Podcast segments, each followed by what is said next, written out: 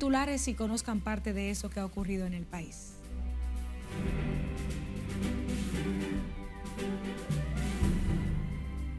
Concilio Evangélico llama a los cristianos a no vender su voto y sufragar por personas éticas y transparentes. Matan a tiros dirigente del PRM durante actividad política en el municipio de Castañuelas.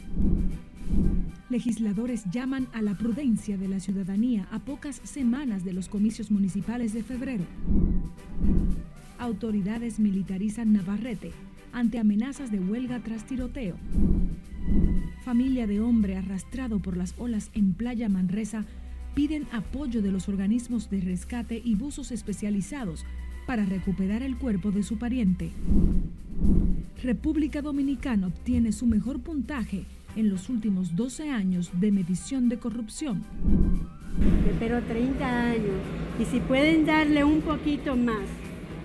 Parientes de mujer asesinada por expareja frente a su hijo esperan pena máxima.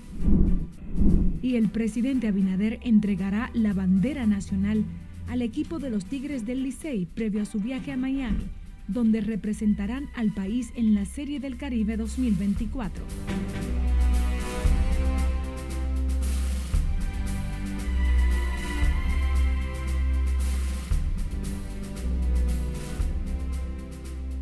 Muy buenas tardes. Muchísimas gracias por sintonizar la Red Nacional de Noticias en esta primera jornada informativa. Soy María Cristina Rodríguez, es un honor que nos acompañen.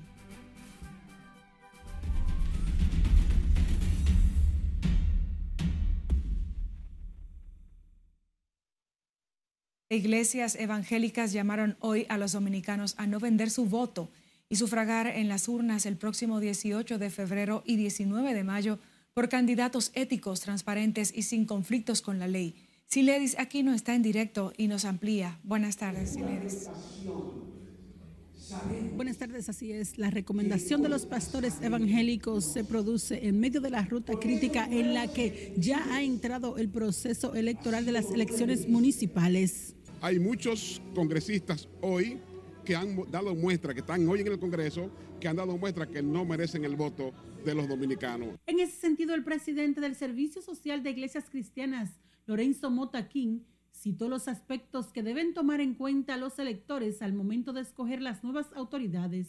Ni los cristianos ni no cristianos deben votar por una persona corrupta, por una, un narcotraficante, por una persona que haya tenido, tenido eh, conflicto con la justicia comprobado porque hay, mucha, hay muchos conflictos judiciales que no son comprobados, por lo tanto no tenemos seguridad de que son delincuentes o no.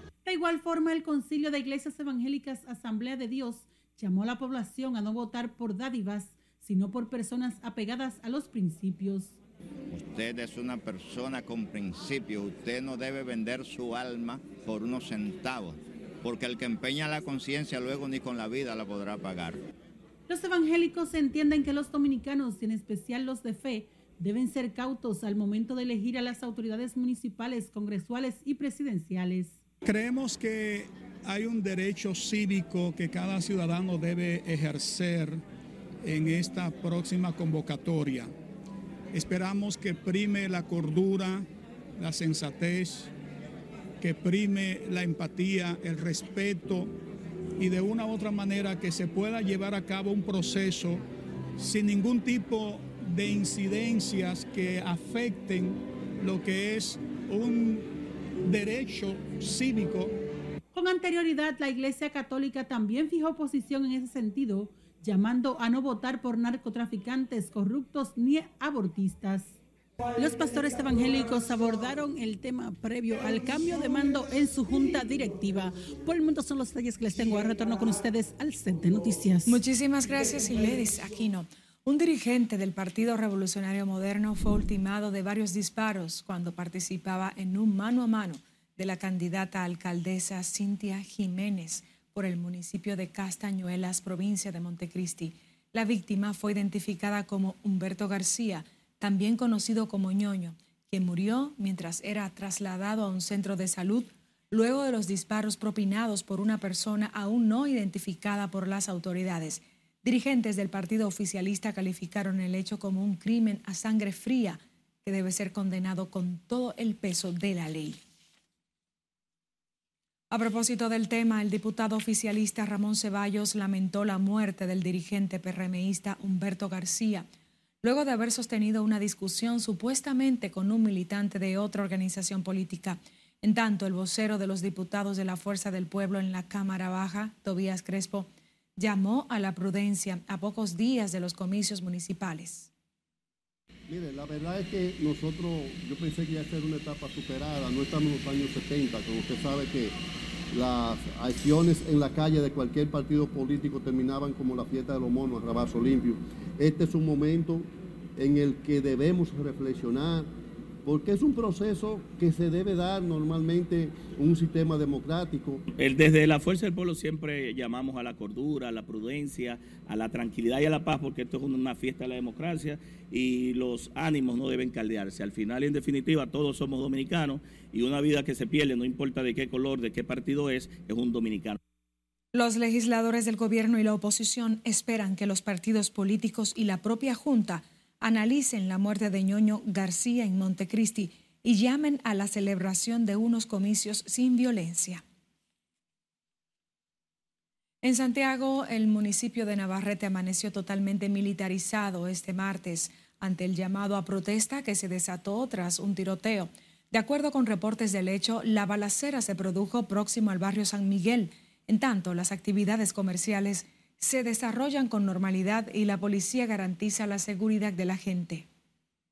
Nosotros como Policía Nacional lo que velamos es de que si alguna persona con su derecho de manifestación pacífica, si lo van a hacer pacífico, nosotros en realidad nos mantenemos observando. En el caso de que ya mantengan lo que es el orden público alterado, ya en ese caso sí se, se podrían producir algunos apresamientos o para fines de investigación o para fines de depuración. Todo depende de lo que haya ocurrido, pero hasta el momento ha sido algo eh, tranquilo. El vocero de la uniformada en Santiago, Fernando Pérez Valerio, dijo que los agentes fueron apostados en distintos puntos del municipio de Navarrete para evitar desórdenes. En el pueblo de Navarrete se observa hoy un gran despliegue policial desde muy temprano entre estos vehículos militares de la Policía, Acción Rápida y otros departamentos de la institución del orden. Tras más de 72 horas de que un hombre fuera arrastrado por las fuertes olas en la playa de Manresa, en el kilómetro 13 de la carretera Sánchez, familiares y amigos urgen el apoyo de las autoridades con buzos especializados para poder recuperar el cuerpo de su pariente. Margaret Ramírez estuvo en el lugar y tiene la historia. Conforme avanzan las horas, crece la incertidumbre y la desesperación de los parientes de José Manuel Sánchez Amador, de 47 años, visto por última vez mientras se dirigía a bañarse en la playa de Manresa.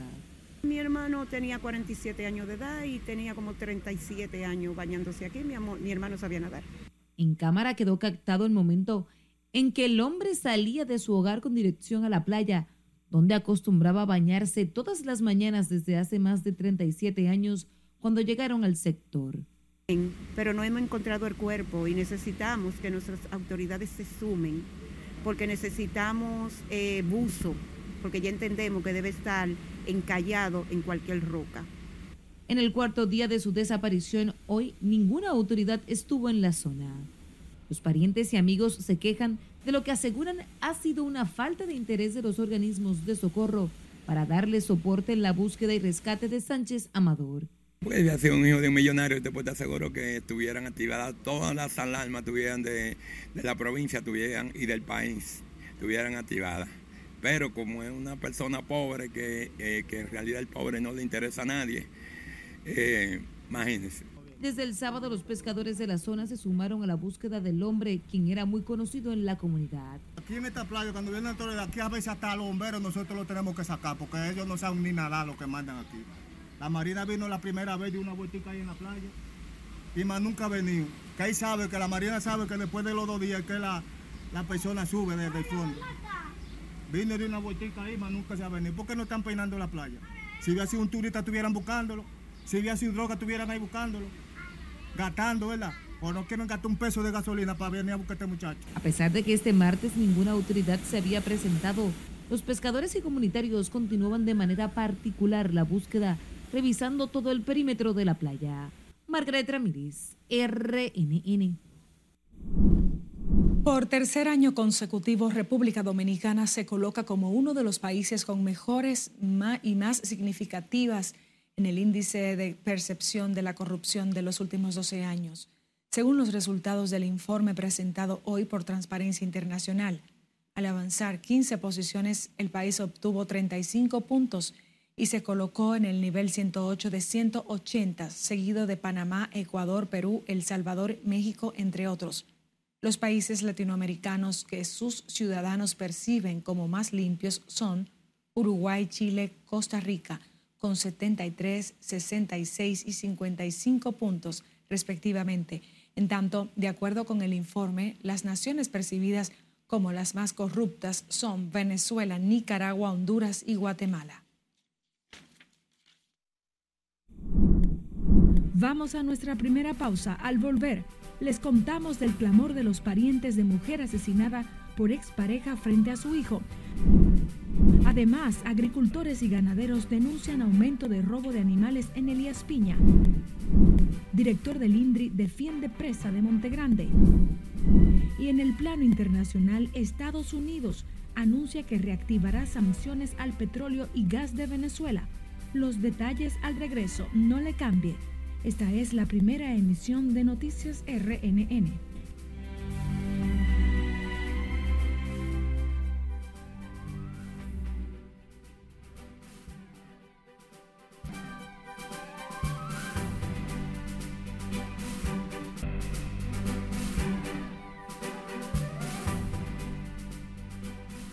Gracias por seguir en sintonía con nosotros. En el plano internacional, Estados Unidos anunció este martes que reactivará las sanciones al sector del petróleo y gas de Venezuela, después de que el Tribunal Supremo de Justicia mantuviera la inhabilitación política de la opositora María Corina Machado.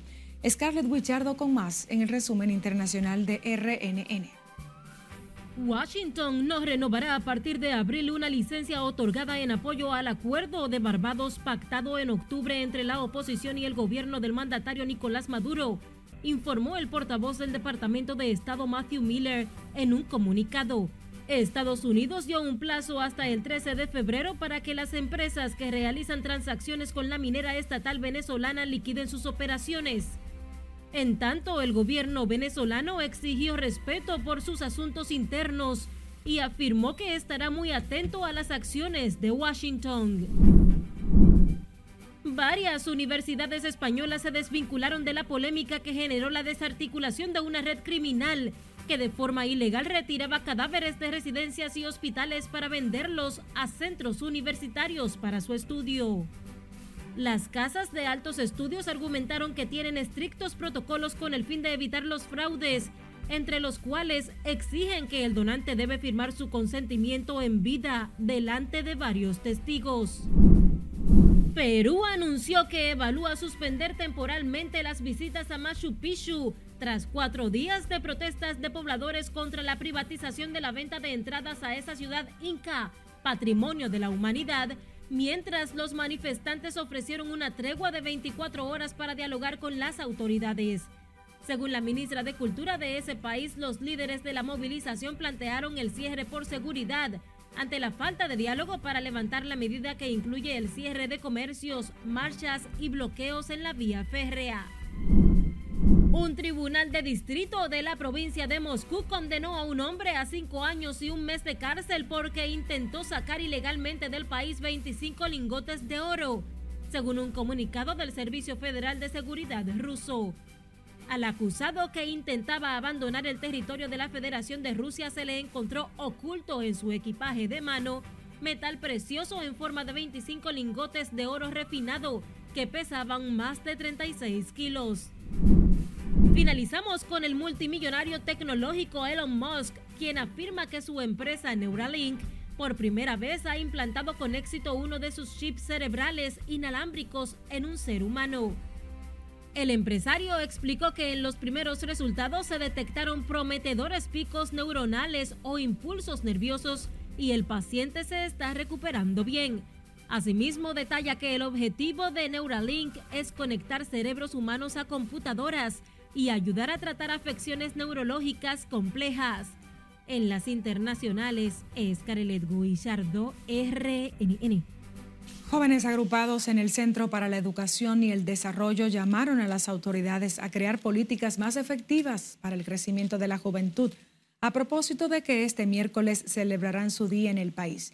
En este sentido, abordaron la necesidad de crear más y mejores fuentes de empleo y motivar a ese segmento poblacional a mantenerse alejado de la delincuencia y los vicios. Falta de recursos para ir a la universidad, matrimonio infantil, embarazo en adolescente, entre otros.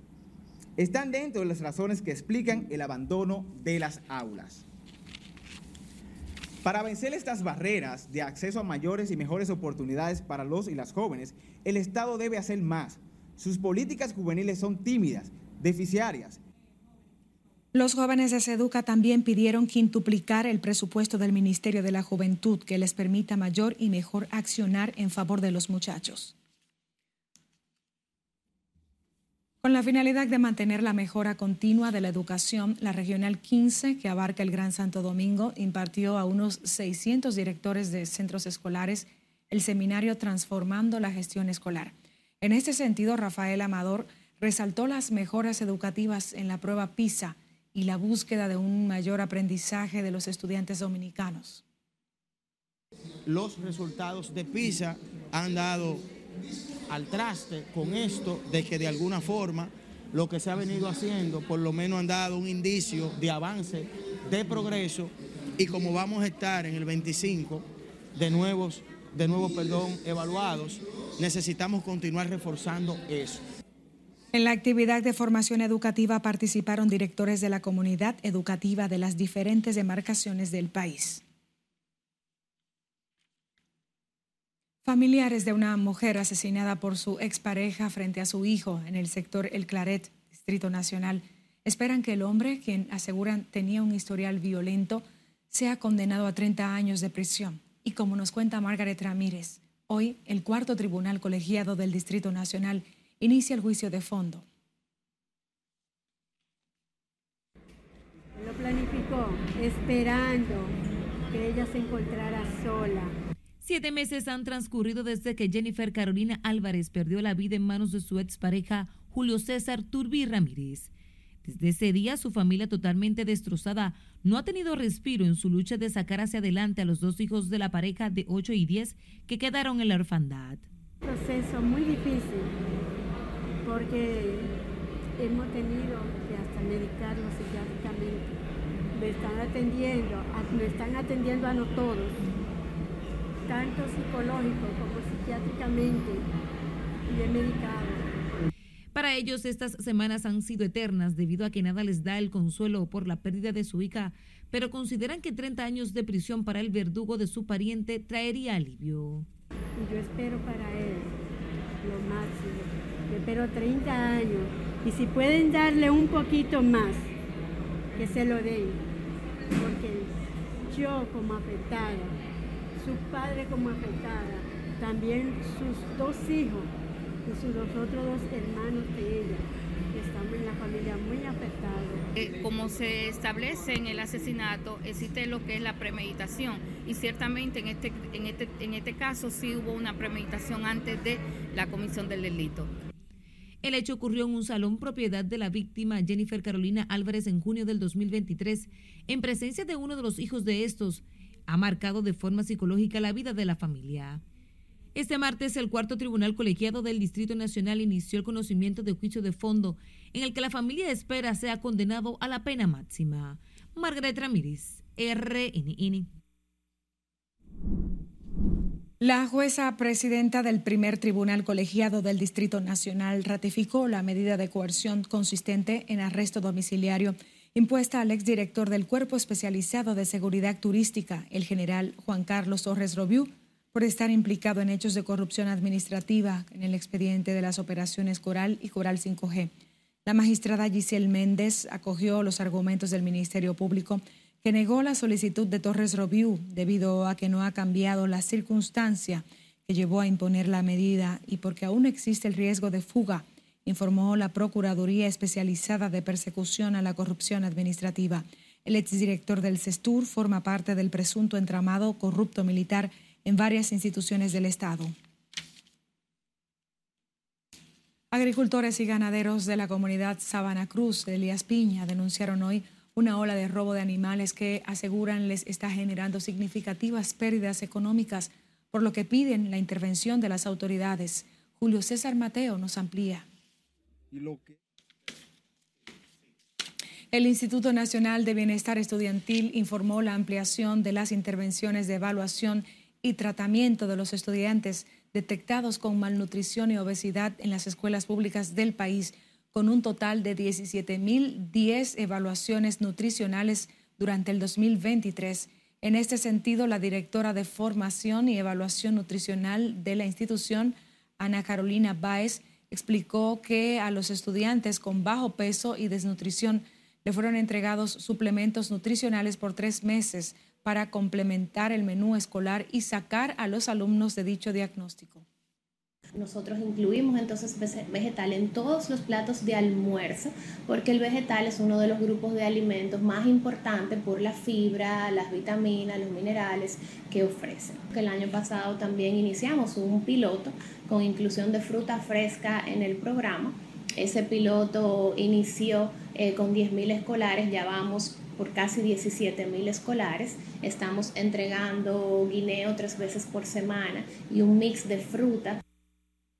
Según datos ofrecidos por el INAVIE, de las más de 17 mil evaluaciones nutricionales llevadas a cabo el pasado año, 5.443 estudiantes presentaron sobrepeso y 443 desnutrición. El director del INDRI, Olmedo Cava, garantizó hoy que la presa de Montegrande está operando, aunque no a toda capacidad, y reconoce que aún es necesaria una inversión de 350 millones de dólares para su culminación final. Nelson Mateo con los detalles.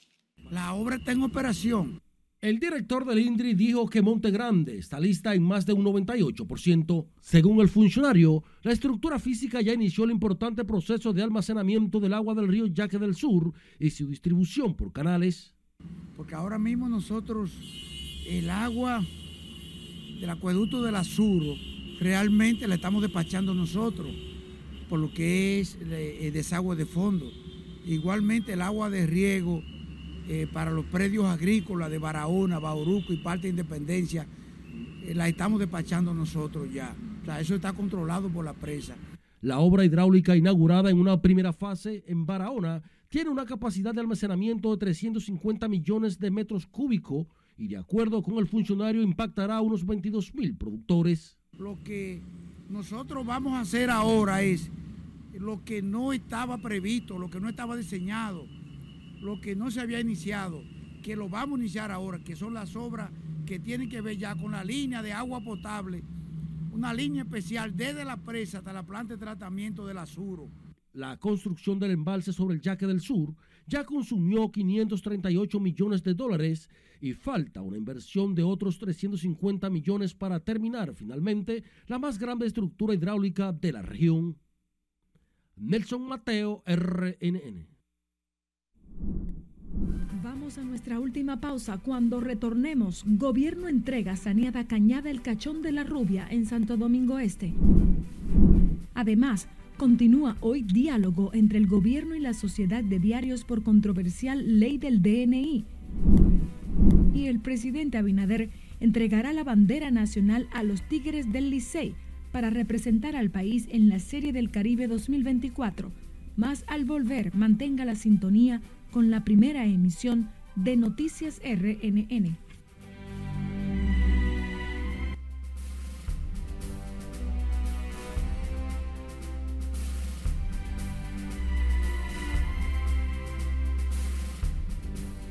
Retornamos con más. El presidente de la República, Luis Abinader, entrega esta tarde la bandera nacional a los campeones binacionales, los Tigres del Licey, previo al equipo viaje a la ciudad de Miami para participar en la Serie del Caribe 2024, donde representará a la República Dominicana. Tenemos en vivo desde el Palacio Presidencial a nuestra compañera editora deportiva Joana Núñez con más detalles.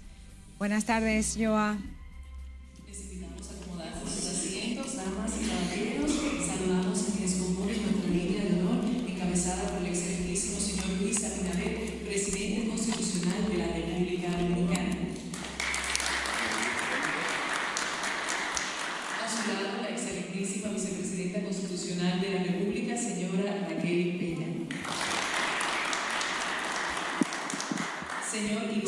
Amigos, estamos en vivo desde el Palacio Nacional, donde en esos momentos el presidente Luis Abinader entregará la bandera nacional a los campeones Tigres del Licey. En estos momentos están presentando credenciales a los presentes. Se encuentra acompañando al presidente Abinader, la primera dama, la vicepresidenta de la República, también se encuentra el ministro de Deportes, el presidente de la Liga Dominicana de Béisbol, el presidente de los Tigres del Licey. También se encuentra presente el comisionado nacional de béisbol y el gerente general de los Tigres del Licey. Jugadores que han asistido a este acto se encuentra también el capitán de los Tigres, Emilio Bonifacio. También se encuentra el dirigente Gilbert Gómez, el dirigente más joven en lograr un campeonato en la historia de la Liga Dominicana de Béisbol. También se encuentran otros directivos del conjunto azul y además también está presente el lanzador César Valdés. En esos momentos tomará la palabra el presidente de la Liga Dominicana de Béisbol, el licenciado Vitelio Mejía.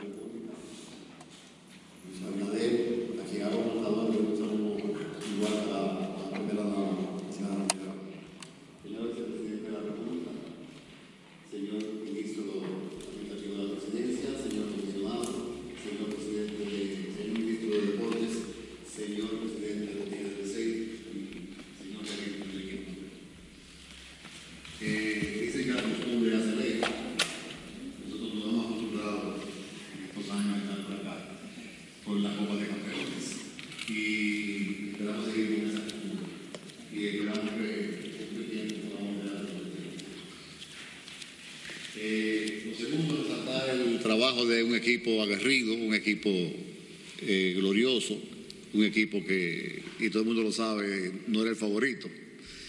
Y sin embargo fue el, triunfador. Yo pienso que es el trabajo de mucha gente, el empeño de sus jugadores, sus técnicos y sus directivas. Satisface mucho a la liga haber tenido un torneo de campeones. La serie regular se definió en la última fecha. El round robin se definió en la última fecha y ya ustedes vieron cómo se decidió la final también en la última fecha.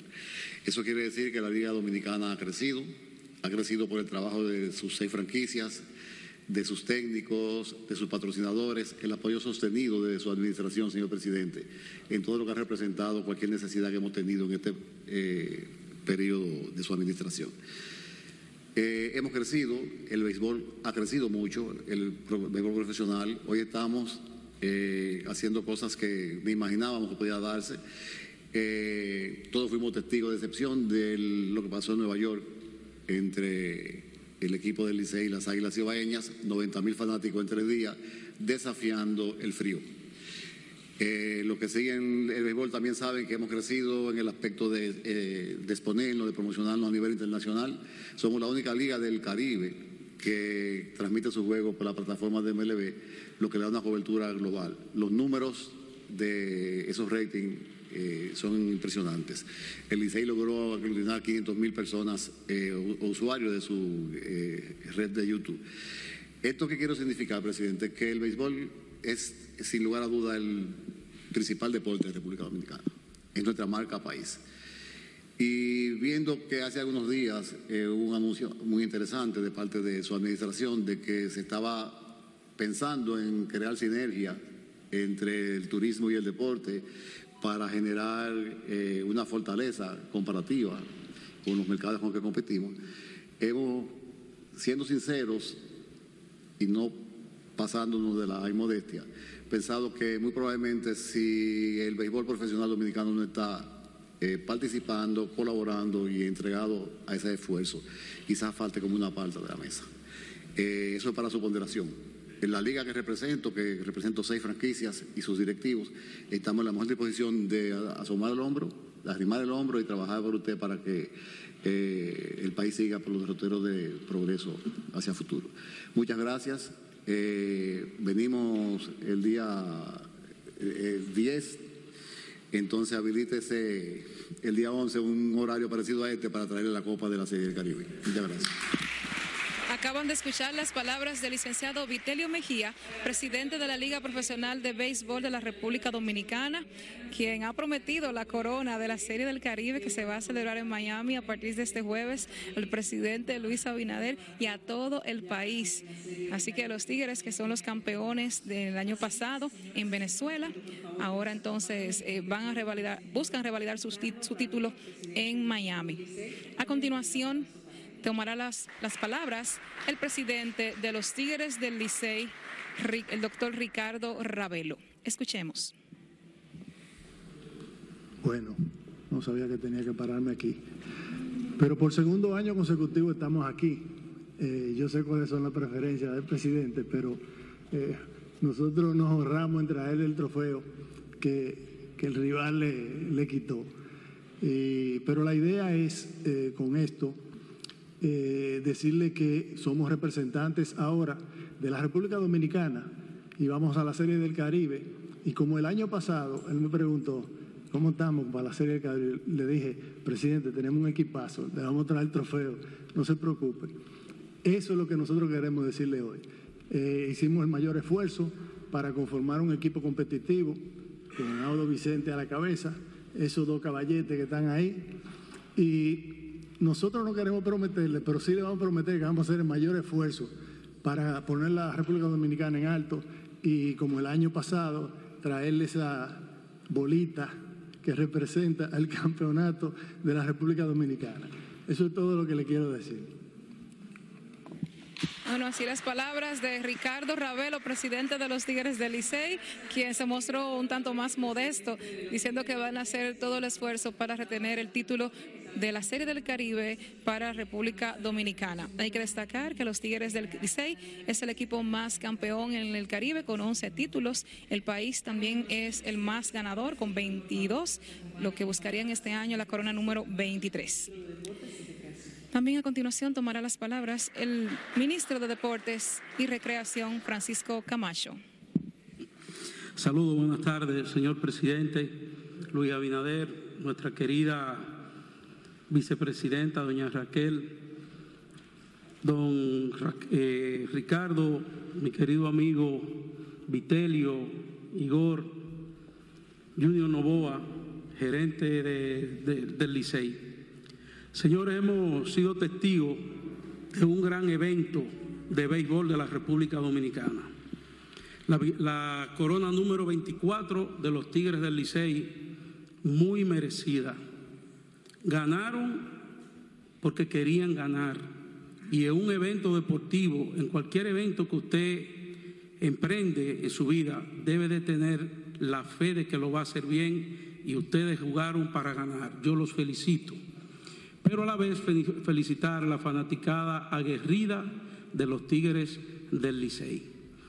Ahora sé, o como todo el mundo sabe, ustedes van a representar la República Dominicana y no tengo la menor duda de que van a venir siendo los campeones del Caribe, porque no solamente van a estar en el terreno de juego nueve jugadores, van a estar en el terreno de juego todos los que tengan el uniforme del equipo del Licey, pero 11 millones de dominicanos los acompañarán esperando cada una de las actuaciones de ustedes y sabemos que con la fe, sabemos que con el deseo de ganar y con la pasión que ustedes tienen, sabrán representar el país y volverán a la República Dominicana como los verdaderos campeones de las series del Caribe.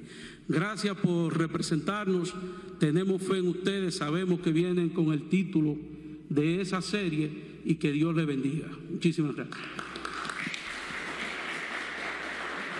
Destacar también que junto a los Tigres del Licey estarán otros seis equipos de las diferentes ligas del Caribe, tres que pertenecen a la Confederación, como el caso de los Criollos de Caguas en Puerto Rico, los Naranjeros del Mocillo en México y los Tiburones de la Guaira en Venezuela. Como invitados estarán los Escorpiones Reales de Curazao y también el equipo de los Federales de Chiriquí de Panamá. A continuación, las palabras del presidente Luis Abinader.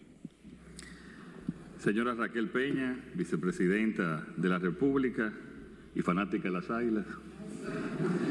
Señor Igor Rodríguez, ministro administrativo, Francisco Camacho, Junior Novoa, Vitelio Mejía, Ricardo Ravelo, presidente del Licey, y señor Aude Vicente, gerente general del Licey, y todos los miembros del equipo dominicano para la Serie del Caribe.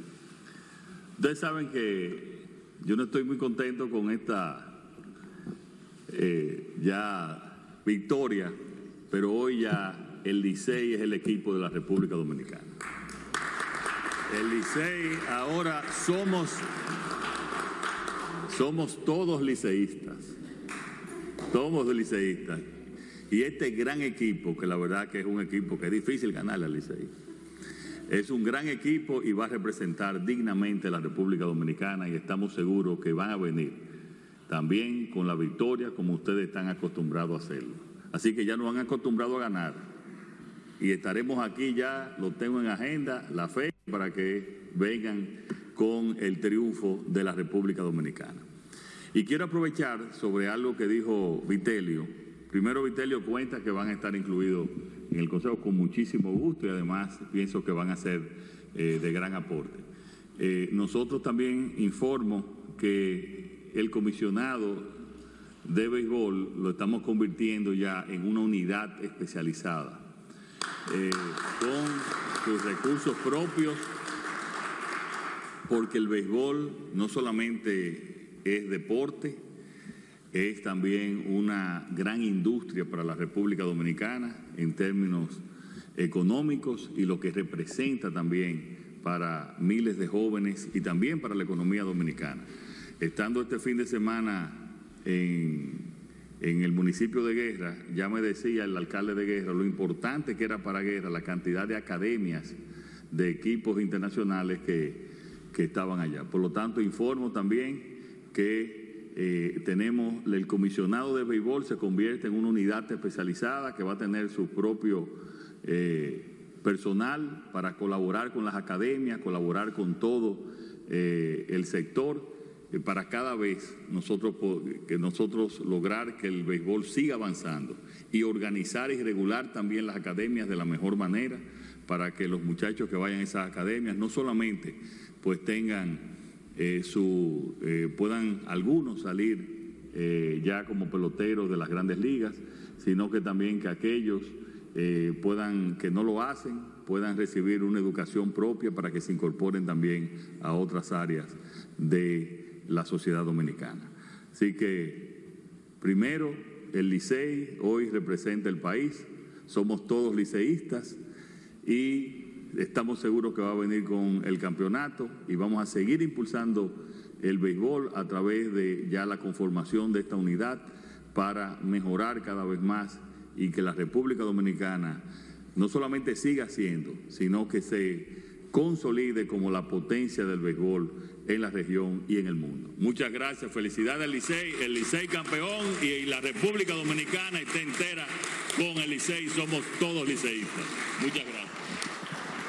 Las palabras del presidente Luis Abinader, quien acaba de dar una noticia muy importante para el béisbol dominicano y es la el paso de la, del comisionado, la oficina del comisionado nacional de béisbol como un ente que maneje recursos.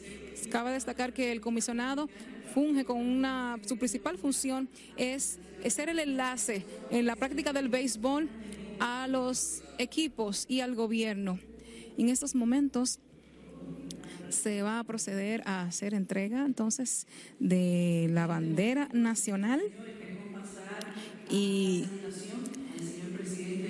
bueno, en estos momentos primero van a llamar a los jugadores, al dirigente también de los Tigres que están presentes para saludar al presidente Luis Abinader y también ahí saludar, está saludando Gilbert Gómez, el dirigente de los Tigres del Licey, también el capitán Emilio Bonifacio y está también César Valdés, lanzador abridor de los Tigres, en estos momentos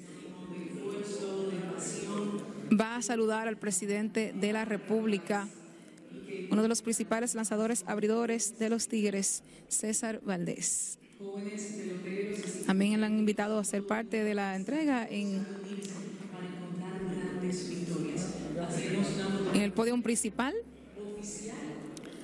Ahí está la, el grupo que se encuentra presente y en estos momentos entonces también se procede a hacer la entrega oficial de la bandera nacional al equipo de los Tigres del Licey que va a representar a la República Dominicana en la Serie del Caribe de Miami a partir de este jueves primero de febrero y se va a celebrar hasta el próximo viernes 9. Ahí está en estos momentos entonces la entrega de la bandera. Recibe Emilio Bonifacio y el presidente de los Tigres del Licey, Ricardo Ravelo. Ahí está el presidente Luis Abinader y la vicepresidenta Raquel Peña haciendo entrega de la bandera. Vamos a hacer esfuerzos por conversar ahora en vivo con algunos de los directivos de los Tigres del Licey.